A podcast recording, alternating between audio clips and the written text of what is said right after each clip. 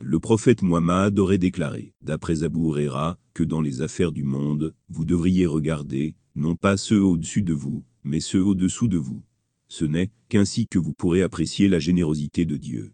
Dans la distribution des avantages du monde, il n'y a pas d'uniformité. Certains en ont moins, et certains en ont plus. Et c'est un état de fait qui a toujours suscité l'envie et créé des frictions dans la société. Maintenant, si un individu se compare à quelqu'un qui est apparemment moins bien doté que lui-même, il sera rempli d'un sentiment de gratitude.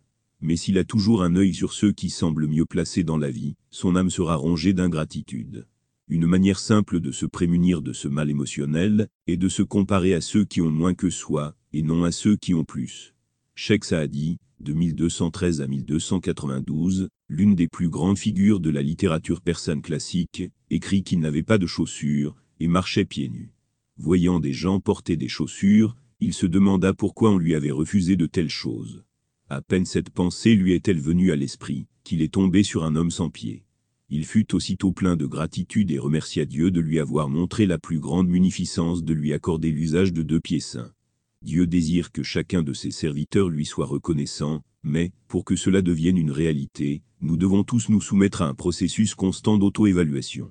Cela signifie évaluer les aspects vraiment positifs de notre vie, par rapport aux autres et un examen incessant de nos pensées, afin de ne pas nous permettre involontairement de sombrer dans le négativisme.